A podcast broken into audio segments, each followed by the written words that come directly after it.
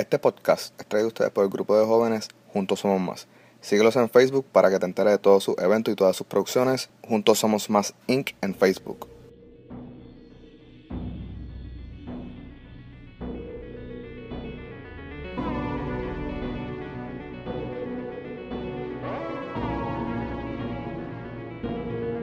¿Qué hay mi gente? Saludos, bienvenidos otra vez a un nuevo episodio del momento de... Yo creo que el único, y, he buscado, por eso me voy a arriesgar a decir el único podcast de True Crime en español al momento de... Bienvenido si eres un integrante nuevo a este podcast donde no vamos a hablar nada, nada, nada sensible, todo es bien insensible, todo es bien cruel, pero nada, bienvenido, espero que te guste, si no te gusta, recomiéndalo para adelante. Y antes de irte, dame 5 estrellas en el rating de podcast para así salir otra vez en el What's Hot de Apple, que no he vuelto a salir hace tiempo, pero nada, si eres nuevo a esta familia de criminólogos, como yo le digo, gracias por darme la oportunidad de escuchar esta historia bien, bien, bien rara, bien, bien interesante, eh, donde honestamente uno no sabe quién tiene al lado. Y ese es el, el, el propósito de esto, educarnos y saber quién está al lado de nosotros, hermano, porque siempre nos vamos a dar cuenta en esta historia que hay secretos, que, que las personas esconden algo. So, nada, mi gente, Bienvenido otra semana, bienvenido a otro episodio, una semana nueva de este gran podcast. Eh, honestamente estoy súper cansado. Esta última semana han sido bien agotadas. Como le dije la semana pasada, estoy en búsqueda de un trabajo nuevo y quiero dejarles saber que se me dio. estoy bien contento por eso, porque pronto empiezo un trabajo nuevo. Y lo mejor de todo es que en este trabajo nuevo voy a tener la oportunidad de tener mucho más tiempo libre. Eso lo que significa eh, que voy a tener mucho más tiempo para dedicarle a la investigación antes de hacer un episodio. Y honestamente eso a mí me llena mucho porque yo le dedico a la investigación a esto como cuatro días y como dos días de escribir el, episodio. Y a veces siento que, que quisiera buscar más información y quisiera hablar más y no me da el tiempo, honestamente, no me da el tiempo porque pues tengo que compartir con la familia, tengo que eh, estar pendiente a las cosas de la casa, eh, estar pendiente a, a, mis panas en Puerto Rico, personas que tienen allá mi carro, el apartamento mío allá, y, y honestamente dividirme entre tantas partes me consume. Y pues una vez ya tenga este nuevo trabajo, que voy a tener menos tiempo eh, trabajando directamente, eh, pues más tiempo que voy a tener libre, que me puedo dividir para todas esas otras cosas que le acabo de decir y lo, sé que, que, lo voy a hacer bien. Eso quería decirle eso, compartirle eso a ustedes, que son las personas que me escuchan. Este, bien contento que voy a tener ese otro trabajo nuevo. Eh, feliz Día de las Madres, bien atrasado, porque cuando ustedes escuchan esto, las madres ya han pasado seis días antes. Pero yo quería decirle feliz día de las madres a todas las mamás lindas que escuchan esto, en especial a la mía. No sé cuándo lo escuche, pero gracias mami por ser la mejor. Gracias por dejarme ver viernes 13 cuando yo tenía como 6 años en Río Piedra, en casa de Don Esteban. Yo creo que desde ese momento yo encontré mi gran amor por las películas de misterio. Y desde ese momento, como hasta hace 3 años atrás, yo busqué, yo vi todas las viernes 13 tratando de saber cuál fue la primera viernes 13 que tú me dejaste ver. Y después de verlas casi todas, por fin descubrí que es eh, Jason Lives Friday the 13th Part 6, la parte 6. So, me acuerdo como hoy que esa fue la primera película de misterio que vi, que me dejaste ver. Gracias por regalarme Son of Sam y contarme que David Berkowitz, Son of Sam, puso la ciudad de Nueva York mientras tú vivías allí bajo total terror. Eh, gracias por apoyarme en todo lo que hago, gracias por querer tanto a mía, ayuda, gracias por aceptarme, gracias por todo. So, feliz día de las madres, eres la mejor. Yurian también, feliz día de las madres. Lian, feliz día de las madres. Mami Elsie, yo sé que a veces Yuri te pone podcast, pero también tú me has dado buena historia y tú, tú has sido la mejor de la vida. So, feliz día de las madres. Feliz día de las madres a todas las madres que escuchan este pod. So, nada, saliendo de eso, este, mano, hoy vengo con una historia que. Dame un momento. Dame un momento porque yo estoy escuchando el reloj haciendo tic, tic, tic. Y en verdad el OCD mío me, está pateando en la cara. So tengo que ir a tapar el reloj. Vengo ahora, no se me vaya.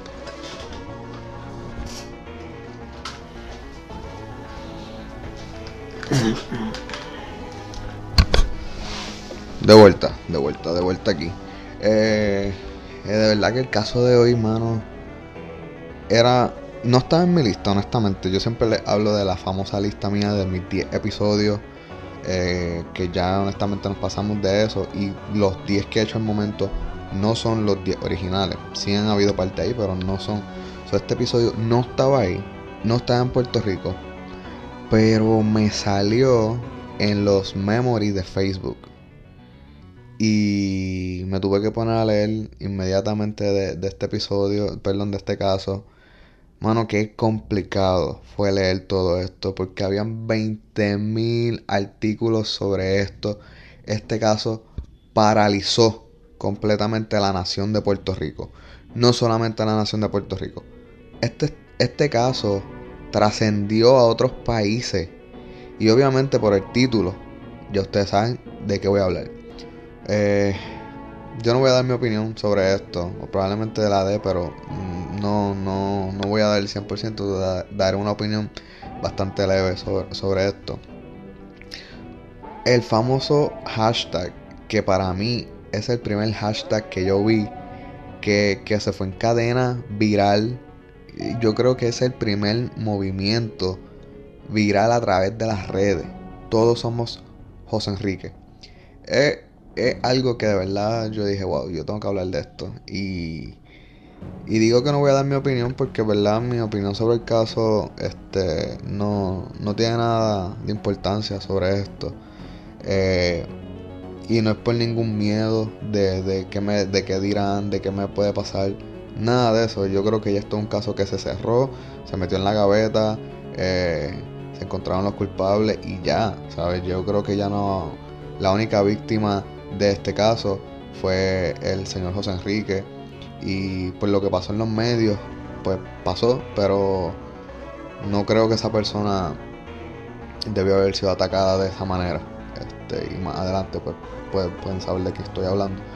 Eh, pero honestamente mi opinión no tiene nada que ver. Y no es por, no es por ningún tipo de miedo, es que simplemente no quiero dar mi opinión sobre el caso. Este pero qué caso tan complicado, qué giros inesperados te daba este caso. Y, y de verdad que, que, me dejó bien, bien, bien estúpido, me dejó estupefacto. Eh, el crimen. Wow, mano, qué, qué crimen. De verdad que cuando yo refresqué completamente, porque a lo mejor para ese tiempo yo no leía todos los artículos, yo simplemente me enteraba, mira, pasó esto, mira, lo cogieron, mira, lo arrestaron y mira, le dieron tal, tan, eh, le dieron tal sentencia. So, no, no, no estudiaba el por qué, el esto, el qué pasó y conectaba estos datos con aquello como lo hago ahora. Pero, mano, sí, que qué caso más extraño. Eso, nada, yo creo que ya voy a dejar de hablar y les voy a contar este caso tan, tan twist and turn, ¿sabes? Tenía 20 mil eh, por aquí, por allá, pero yo creo que de verdad es un caso sumamente interesante que, se lo van a disfrutar. Eh, espero que les guste. Acuérdense, mi gente, por favor, eh, sigan la página de Facebook, que ahí es donde se pueden enterar rápidamente cada vez que yo suba un episodio, porque como les digo siempre, la página de iTunes o de Stitcher no te envía la notificación rápidamente.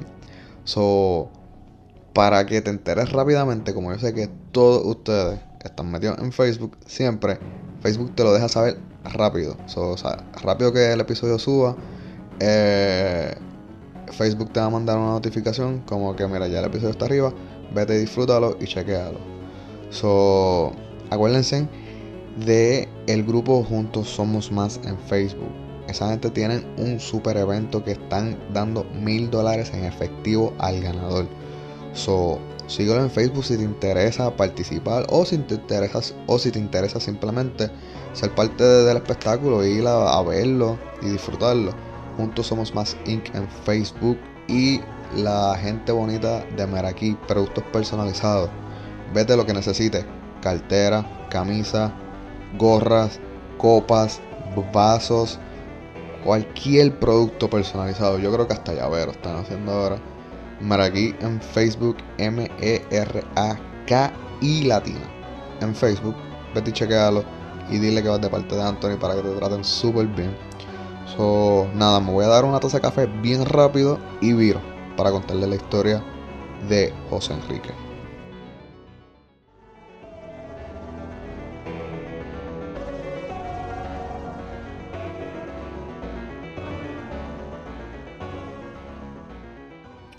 So, en la noche del jueves 28 de noviembre del 2012, esto es bien importante, las horas de este caso, a las, 12, a las 11 y 20, el hombre llamado José Enrique Gómez, un publicista de 32 años, se encontraba saliendo de un seminario o de una conferencia, algún, alguna, algún tipo de reunión de trabajo en el Hotel La Concha de Condado en San Juan.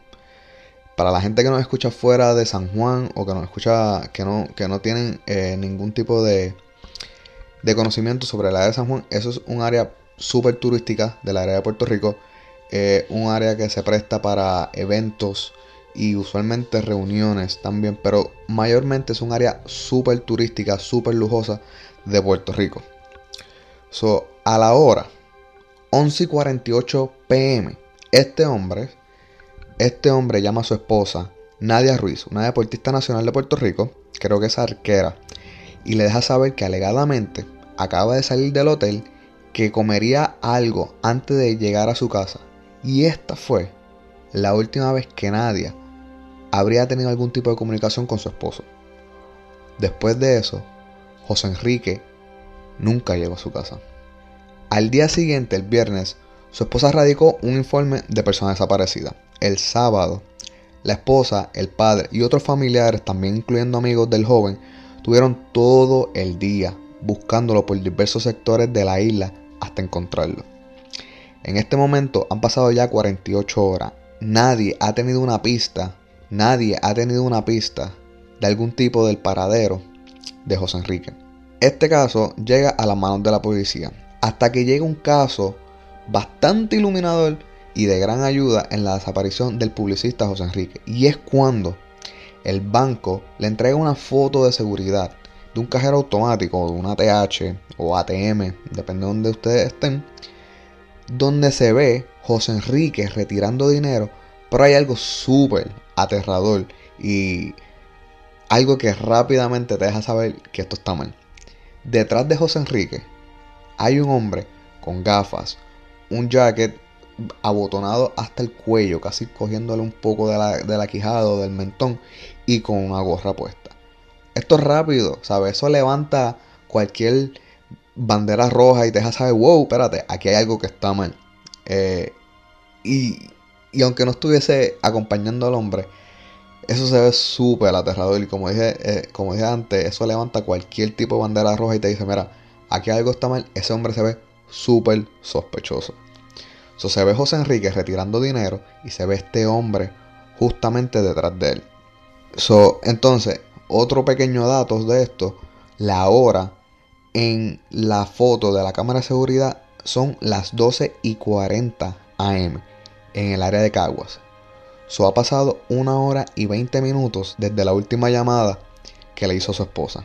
Por este detalle podemos asumir que José Enrique fue asaltado o es parte de un carjacking pero en ese momento aún no hay rastros de su paradero físico. Y sin un cuerpo no podemos asumir homicidio, solamente podemos asumir desaparición, secuestro, carjacking. mientras tanto, la familia de José Enrique continuaba la búsqueda, eh, reclutando inclusive personas voluntarias para recibir más ayuda. Eh, y estos se iban por todas las calles, todos los sectores de Puerto Rico con autoparlantes, llamando al joven por su nombre. Nadia Ruiz, la esposa, le dice a primera hora un periódico de Puerto Rico que honestamente hizo un gran trabajo eh, con este caso. Eh, yo busqué varios periódicos en línea, pero honestamente eh, ahí fue donde encontré la gran mayoría de, de, información y buenos artículos que, que, habían redactado sobre este caso. la dama le dice al periódico, y en una cita, para nosotros lo primordial es que una persona lo vea, que lo detenga y le ofrezca ayuda. Posiblemente él fue golpeado o drogado. Mi esposo tiene un buen sentido de orientación y es una persona muy lógica. Si está desorientado, quizás esté encontrando un camino para buscar ayuda. Por favor, ofrezcan la ayuda. Final de la cita.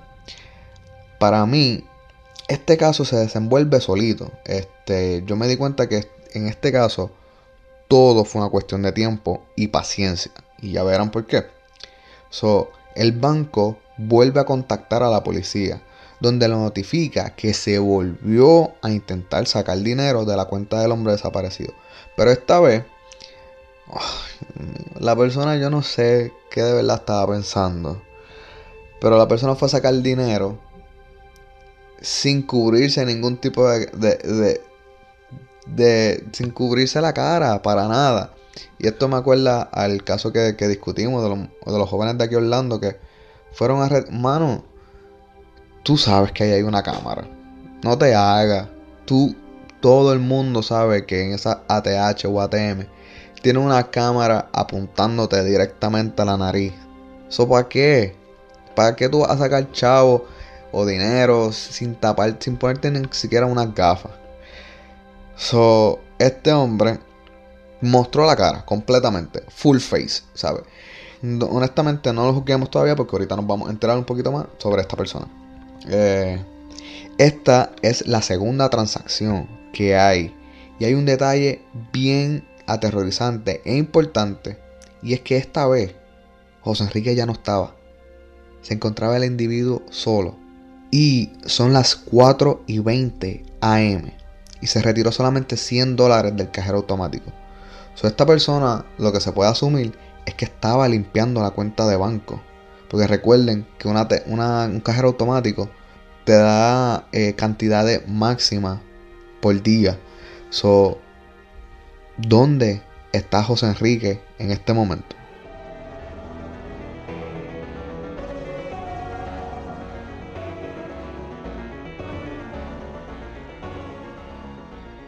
So, la esposa estuvo de acuerdo eh, con la iniciativa de la policía de poner las fotos captadas de estas personas por la cámara de seguridad de los cajeros automáticos para ver si así estas personas eran identificadas. Y esto funcionó efectivamente. Esto salió de maravilla. El divulgar las fotos de estas personas. Bueno, de, la primera persona y de la, la, primera persona que se encontraba con él, que aún así estaba encapuchado, pero se veía como que había algo sospechoso y algo estaba mal.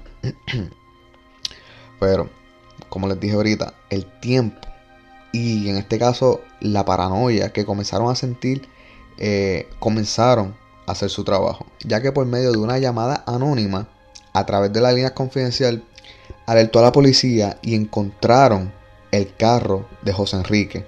Esto se produjo en un camino de tierra ubicado en la carretera PR 788 en intersección con la PR 761 del sector Macanea del barrio del barrio Tomás de Castro en Cagua. Yo no sé dónde es eso. Yo simplemente les dije a ustedes exactamente lo que decía a primera hora para que tuviesen una idea, pero yo no sé nada de eso. Yo llego a Catalina y a Plaza Centro y más nada. ¿Sabes? Yo, yo, no, yo, no sé, yo no sé llegar ni a Moisty en Caguas. So, yo simplemente les dije ahí eso. Eso suena para mí a muchas curvas y muchas cuestas.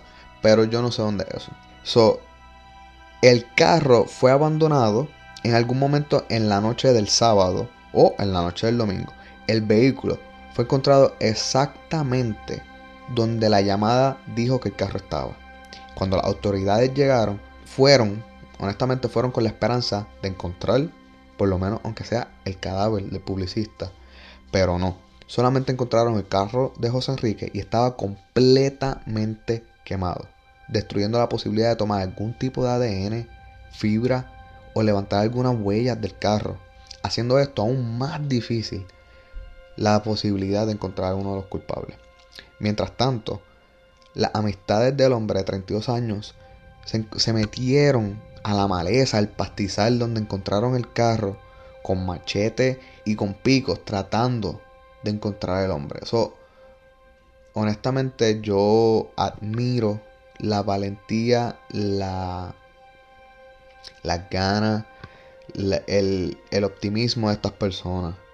De que esta persona aún está viva. Y yo honestamente lo digo porque yo nunca he estado en esa posición. Yo probablemente ahora les pueda decir, mira, yo asumo rápido que la persona está muerta. Pero yo nunca he estado en esa posición. yo, yo no, nunca he tenido la experiencia de hacer optimismo, de, ese optimismo, de decir, la persona está viva. Lo voy a encontrar. Porque nunca he estado en esa posición. Eso, por eso respeto eso de estas personas. Eh, pero a la vez me da lástima también porque uno siempre espera lo peor y espera como que, mira, pasó lo peor. So, por ese lado como que, wow, de verdad respeto el optimismo y las buenas energías de estas personas encontrar a su amigo vivo. Aquí hay una cita bien importante de uno de sus amigos que estaba, que, bueno, los artículos decían que el hombre estaba con machete y con pico en, en la maleza tratando de encontrar a su amigo. Y dice, eh, cito, nosotros pensamos que él recibió un golpe y está bien desorientado, tiene miedo y cuando ve o escucha a alguien se esconde. Eh, esos son como descripciones de algún niño cuando lo regañan. Y honestamente me rompió el corazón escuchar eso porque es bien lamentable, ¿sabes? Tú estás hasta la última gota de esperanza tratando de encontrar a tu amigo. Y eso es súper bonito, pero honestamente es como que bien, bien lamentable a la vez. So, nada, era algo que tenía en la mente cuando leí eso y quería dejarlo saber. So, aún así, con la revelación de la foto, las personas continuaron tratando de retirar dinero, pero ya en este momento el banco completamente canceló la. frizó la cuenta de banco. Eh, este hombre, el primer hombre que las autoridades investigan, eh, el hombre fue identificado por nada más y nada menos que su, su propia madre. Yo que comencé hablando de las madres. Eh, por su propia madre. Y ella cuenta que cuando fue a, a, confrontar a su hijo, ya este tenía en su mente planes de entregarse. Y esta es la primera persona en ser señalada por la policía como sospechoso, pero en este momento aún se cree que es un carjacking. Este hombre no solamente se identificó como el primer sospechoso en, la foto de, del cajero automático, sino que este hombre hace una declaración y da otra versión de la desaparición de José Enrique Gómez. La persona X, porque aún todavía no tenemos el nombre, le dice a la policía, y cito, en un pastizal en el antiguo campamento correccional en Guapate. Simplemente esa oración. Y efectivamente el lunes en la noche la policía llegó y el cuerpo del publicista José Enrique Gómez Saladín fue encontrado en un pastizal abandonado en el antiguo campamento correccional de Guabate.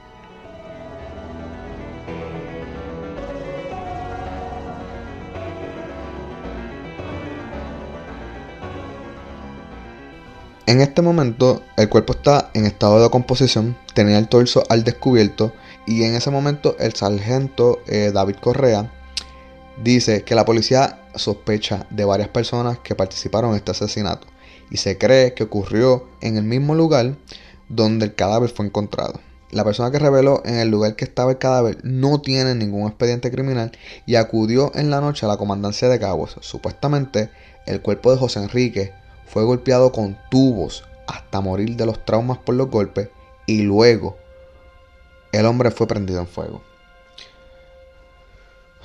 So, eh, honestamente, estamos bregando con, yo creo que personas salvajes, eh, inexpertas, eh, y honestamente yo no, no, no, no, no sé ni cómo describirlo. Yo creo que cuando tú traes el elemento de fuego a un crimen, ya tú no tienes reversa, mano. Ya, ya tú perdiste toda, todo, todo tipo de sentido de, de, de regresar a tener una vida normal. Porque ya cuando tú, diablo, ya cuando tú decides prender a alguien en fuego, ya, ya dentro de ti no queda, no queda nada, de verdad. So, la autopsia de este hombre eh, no fue completamente revelada. So, ok. En este momento, estamos en el 2012, como les dije. Cuando todos nos estamos acostumbrando al uso diario de las redes sociales. Y en este momento estamos hasta recibiendo las noticias a través de las redes sociales. Es en este momento, cuando se encuentra el cadáver de él, que comienza y nace el famoso hashtag Todos somos José Enrique. Y como les dije al comienzo del episodio, yo creo que fue el primer hashtag en cadena que se fue viral. O sea, usado por todo Puerto Rico. Famosos, otros países, famosos de otros países empezaron a usar el hashtag y, todo el mundo hablaba de esto. También en el 2012 hubo como una ola de crímenes súper salvajes. No estoy hablando de crímenes de ganga ni, ni, ni asaltos. Estoy hablando de crímenes eh, así como este. El de Carmen Paredes, que, fue mi primer episodio, también fue en el 2012. En el 2012 hubo una gran ola de crímenes así súper, súper salvajes. Y Puerto Rico usó ese hashtag como que basta ya, eh, se nos está yendo de las manos y este tienen que, que, de verdad las autoridades apretar las tuercas, amarrarse esa, esa, correa bien y ir a hacer algo porque de verdad se estaban saliendo de las manos los crímenes eh, así bien brutales. Y de nuevo, los crímenes eh, de drogas, de ganga, siempre los hemos tenido. Eh, por eso es que yo no hablo de ellos porque no me interesan. pero crímenes como estos, así tan, tan sadísticas, tan sadistas, eh, de verdad, el 2012 fue bien, bien, bien fuerte para eso. So, con su so, voy a continuar hablando del caso aquí. So, con su entrega, eh, y no sin antes, este hombre sin decir que tuvo un cierto grado de participación, lo dejó bien claro en el asesinato del hombre de 32 años y de intentar varios retiros de dinero en efectivo con la tarjeta de la víctima durante todo el fin de semana. Se facilitó la detención del segundo sospechoso de la muerte de Gómez Saladín. Ok, so, cuando tienen los dos hombres arrestados, esta es la parte de la historia en cuando viene un giro que íbamos por el norte y de momento dimos un about face y nos vamos por el sur. Honestamente, cuando yo dije que no quería dar mi opinión, pero yo creo que lo único que voy a decir es esto. Cuando teníamos a José Enrique en un pedestal como una víctima, es una víctima, pero como una víctima eh, súper inocente, yo creo que cuando estos dos hombres dan su versión, para algunas personas, y digo algunas, y de nuevo, esta es mi opinión, para algunas personas bajaron a José Enrique de ese pedestal. Y algunas personas dijeron, ah, pues se lo buscó. Otras personas dijeron, eh, no, no debió haber estado en ese sitio. No debió haber hecho eso. Pero como quiera, aún pesa más el tipo de acto, el tipo de crimen que se llevó a cabo. Eh, estos dos hombres alegan ¿verdad? Eh, que hay dos mujeres involucradas en este crimen. Y una calle bien importante para este caso, en el pueblo de Caguas, que pondría más ojos en el caso, eh, que ya está abarcando toda la, televisión y un campo nuevo, las redes sociales. Eh, la policía de Puerto Rico prosigue a entregarle la jurisdicción de este caso al FBI. So, este caso, coño, coño, llegó grande. El FBI dijo, no, dame el caso, yo voy a, yo voy a, limpiar esto. Así de big y así de grande trascendió este caso. El FBI honestamente cuando el FBI entra, y, es, y en una opinión mía, no es 100% eh, accurate lo que voy a decir, es simplemente que cuando yo he visto y he leído de casos, el FBI entra simplemente para decir el FBI cerró el caso y toda la, atención va a ser del FBI. Es una opinión mía. So, el FBI entra, eh, la policía estatal le da la jurisdicción del caso y continúan las búsquedas de estas dos mujeres que estos dos hombres acaban de, mencionar que estuvieron eh, involucradas en el caso. So, vuelvo a la teoría del comienzo de la policía que dijeron, wow, aquí en este crimen hubieron más personas, esto no lo pudo haber hecho esta persona solamente. estuvieron correctos en esa teoría. Hubieron cuatro personas eh, alegadamente involucradas en este crimen. So, la primera persona en entregarse voluntariamente, eso como les digo, para mí este caso fue cuestión de tiempo y paciencia. Esta joven se entrega y es conocida como La Prieta, conocida por ser usuaria de drogas y por su trabajo como prostituta. La última mujer implicada en este crimen aún no ha sido atrapada, pero según las investigaciones al momento y según de la confesión de los tres detenidos, es que José Enrique llamó a su esposa saliendo del seminario notificándole que iría a comer a Caguas para luego dirigirse a su casa. En ese momento, José Enrique ya estaba en Caguas y se encontraba en la calle Padial, supuestamente una calle notoria dicho por las mismas personas del pueblo, por la venta de drogas y por el servicio de prostitución. So aquí es cuando, como les dije, despega otra imagen sobre el caso del asesinato del publicista. Aquí en esta parte del caso es cuando, que dije que no quería hablar de esto, pero lo voy a mencionar porque honestamente tiene algún tipo de, relación el caso. Aquí es cuando todo el ataque contra el famoso programa de chisme de Puerto Rico, La Coma y comenzó. Cuando él hace los comentarios de, eh, de que, que, tenía que haber sido ahí y que si se lo buscó.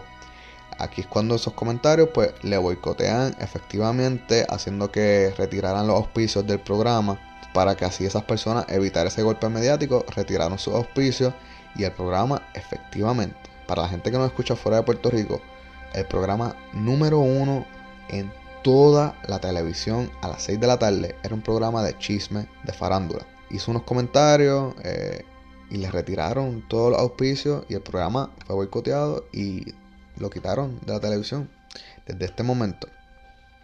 Pero en realidad es un tema que no me interesa, simplemente lo menciono, pues como les dije, pues fue afectado por este caso. Por eso dije que habían dos víctimas. Una víctima era eh, José Enrique y la otra víctima, todas las personas integradas del, del programa, porque fueron personas que se quedaron sin trabajo por unos comentarios. Anyway, no voy a decir más nada sobre eso. La Prieta, eh, según sus declaraciones y luego corroboradas por su padre, eh, el padre de ella, un pastor de una iglesia del pueblo de Caguas, eh, es que José Enrique a las 11 de la noche ya estaba en la calle Padial cuando le dijo a su esposa que en ese momento estaba saliendo del seminario del Hotel La Concha. Ya él estaba en la calle Padial, donde recogió a la Prieta y a otra mujer conocida como la Nana o Pochi. Tuvo, tenía dos nombres en las páginas, so usé los dos. Estas se suben al carro y se fueron de la calle Padial. Luego cuando regresan, ahí, es cuando están los otros dos hombres que lo interceptan y se van los cinco a retirar el dinero de la cuenta de José Enrique. Y alegadamente, los cuatro estuvieron cuando este fue asesinado pero, nuevamente digo, alegadamente hubieron solamente dos involucrados en el atroz crimen.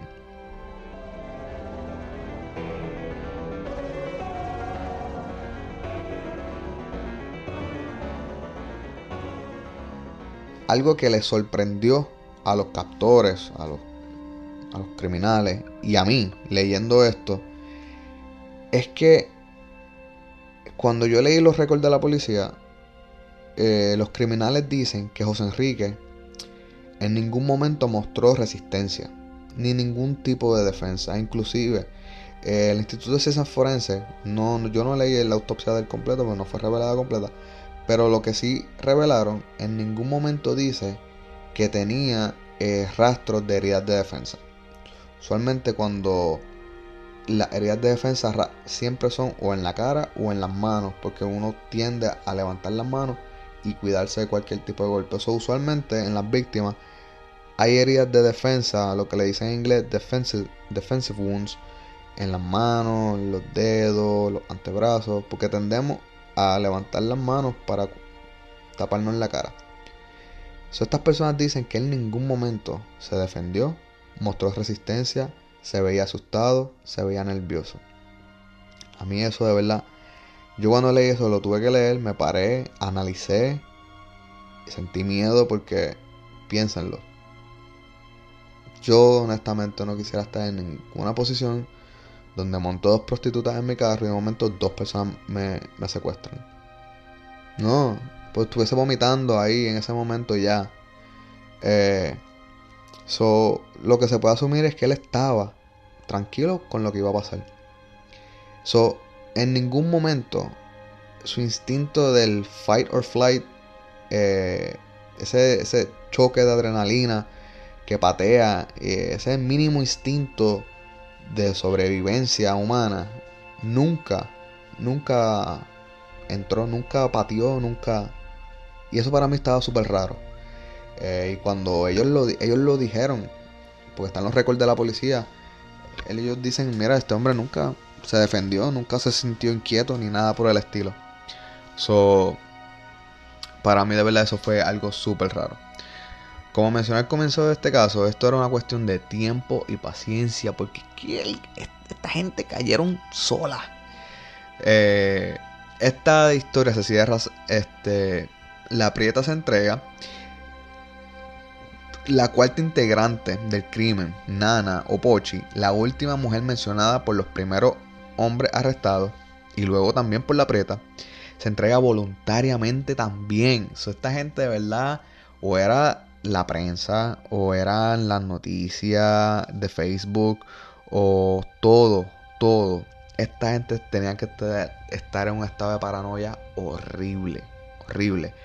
Esta gente se entregaron los cuatro solitos, excepto el primero que la mamá lo entregó. Eh, esta chica va a la comandancia del municipio de Caguas. So, en esto vamos a conocer estas cuatro personas.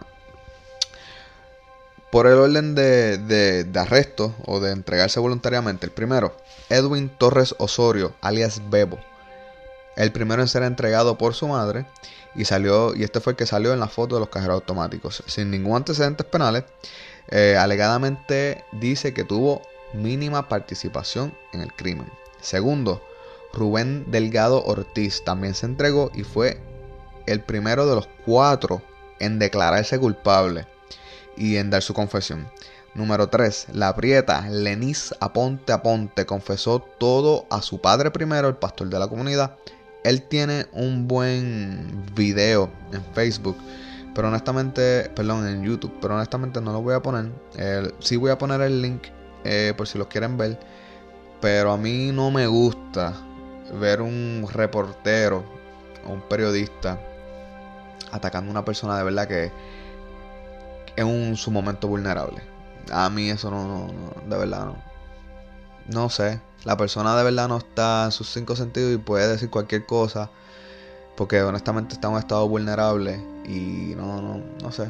Pero este hombre en esa entrevista corrobora que su hija le confesó al primero. Eh, y corrobora todo lo que ella también alega en sus confesiones.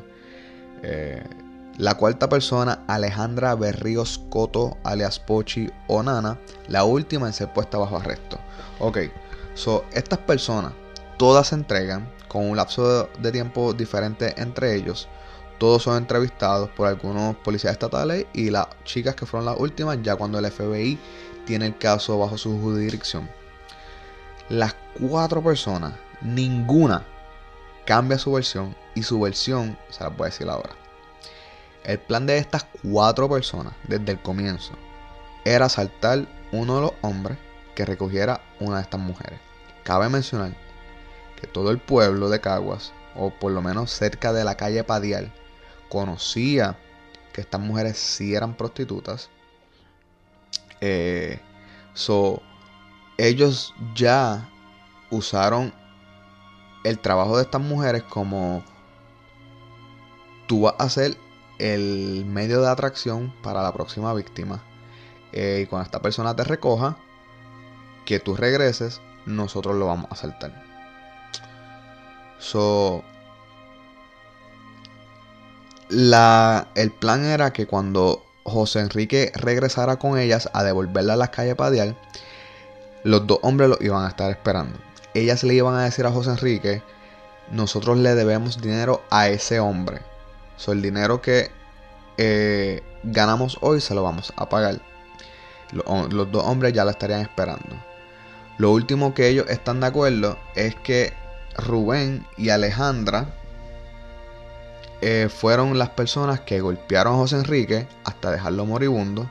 Y finalmente ellos fueron los que lo rociaron con gasolina y lo quemaron mientras aún estaba vivo. So, ¿cómo este caso escaló de un asalto planeado por estas cuatro personas a un crimen tan fucking atroz como el que estas personas hicieron. ¿Cómo escaló de 1 a fucking 15 cuando los cuatro dicen que esta persona nunca peleó, nunca se defendió, nunca se quejó? ¿Cómo este caso, sabe, cómo de verdad esto escala a golpear a una persona hasta dejarlo moribundo por los traumas. Y luego, como les dije, fucking rociarlo en fuego y prenderlo. Yo creo que eso es una movida tan.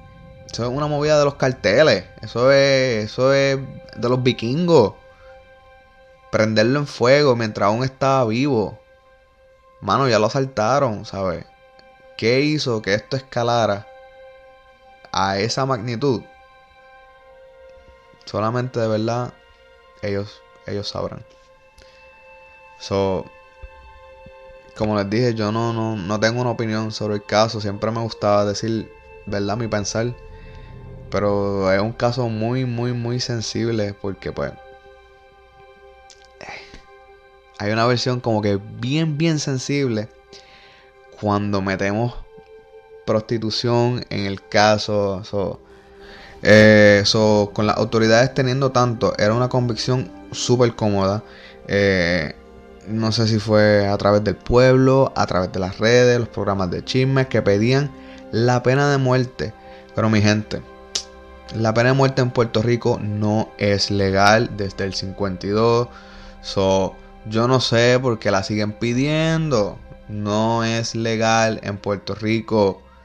No en cada crimen que, veamos en las noticias digan que le den la pena de muerte. No es legal. No es legal. No la pidan. No está en Florida. En Florida sí es legal. Y es un proceso que te pueden dar la pena de muerte hoy. Y honestamente te van a dar la inyección. O sabrá Dios si de aquí a allá hay algo más adelantado en la tecnología y una inyección pero probablemente tengan la inyección en 19 años, porque la defensa siempre apela. O sea, me dieron la pena de muerte a mí y mi equipo de defensa va a apelar esa decisión. Y después sale otro veredicto de que sí, te vamos a dar la pena de muerte y volvemos y apelamos. Es un proceso largo. Siempre ha sido largo. So, no en Puerto Rico, por favor, mi gente no todo caso que veamos en las noticias digan que le den la pena de muerte porque no es legal. Yo creo que la última persona que murió con la pena de muerte en Puerto Rico fue en los 20, si no me equivoco. So, chill, mano. Hay otro, hay otro, hay otras maneras. Cálmense. So, eh, en fin, la policía y el FBI tienen un cuerpo, tienen motivo o causa, eh, tienen arresto y tienen confesión. O esto es lo que a mí me gusta decirle un gran slam. O sea, diste un honrón con las bases llenas. Eh, y, mano, era una convicción súper fácil. So, estas cuatro personas, eh, aún así, fueron involucrados. Aún así, que fueron involucrados en el mismo crimen. Los cuatro recibieron sentencias completamente diferentes. Y para mí fue bien raro, pero como siempre digo, Yo no sé nada de leyes, mi gente. Yo nada más le leo a ustedes historia. Y me gusta dar mi opinión, pero yo no sé nada de leyes. Yo no sé por qué le dieron sentencias diferentes. Yo le hubiese dado lo mismo a todos. Menos la pena de muerte porque no es legal en Puerto Rico. Pero no sé, honestamente. Pero escuchen esto. A Bebo, que este fue el que su madre entregó, le dieron solamente 19 años. Eh, le dieron 19 años de prisión por carjacking. Recuerden, carjacking fue el, crimen inicial. Y si fue un carjacking, solo pueden condenar por un carjacking.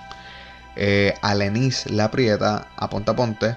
Esta es la joven que su padre es pastor. Eh, su sentencia fue de cumplir 24 años. So, va a salir a los 46 en ese momento. Wow. Eh, ella alega que no fue parte del asesinato, solo fue testigo. Alejandra Pochi Berríos Coto cumplirá una pena de 30 años de cárcel. Rubén Delgado Ortiz sentenciado a 30 años de cárcel. Los últimos dos, los que Edwin y Lenis señalaron, o sea, Alejandra y Rubén, eh, son los que supuestamente llevaron a cabo los golpes y el incendio de José Enrique Gómez Saladín.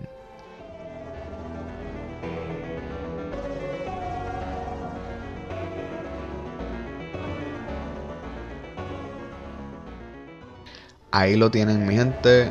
El caso de esta semana. Me gusta el título, hashtag Todos somos José Enrique, si no me pregunta. Eh, no sé, porque honestamente no me acuerdo haber leído las versiones de las personas una vez se enteraron que, que habían prostitutas en, en, la historia. Pero sí recuerdo como que, sí recuerdo el medio, como que diciendo, ah, pero se lo buscó, ah, pero qué hacía ahí. es fuerte. Por eso no quiero dar mi opinión porque no, no, no la veo apta de verdad para esto. So, es lamentable, es una muerte, como les dije, muy horrible para un simple asalto que probablemente cuánto le quitaron al hombre, 800 dólares máximo. So, horrible, de verdad fue horrible, muy lamentable.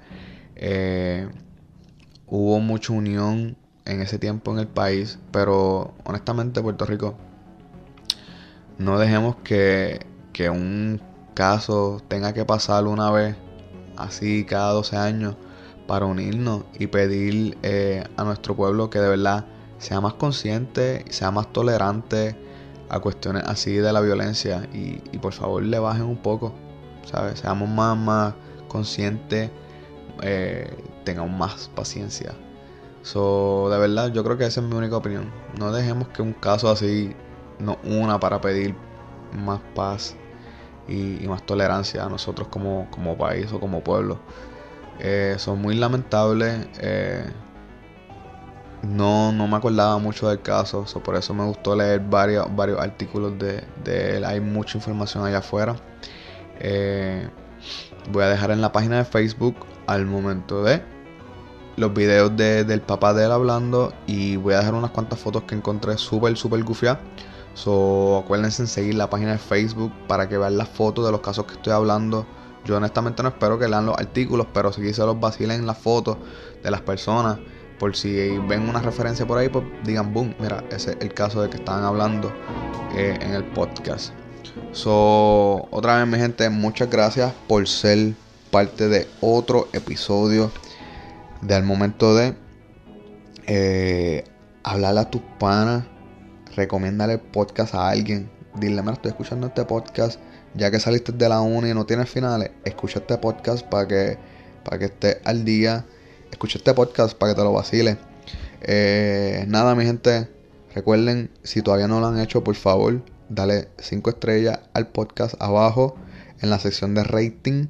Pues escribe algún comentario súper brutal, por favor. Eh, se los voy a agradecer para ver si así salimos nuevamente en el WhatsApp de Apple. Y recuerden, mi gente, que hay cientos de podcasts para lo que tú quieras, mientras estás en el gym, mientras estás haciendo los quehaceres de la casa, mientras estás guiando en el trabajo, camino para la uni, para lo que tú quieras. Hay cientos de podcasts que te los puedes vacilar.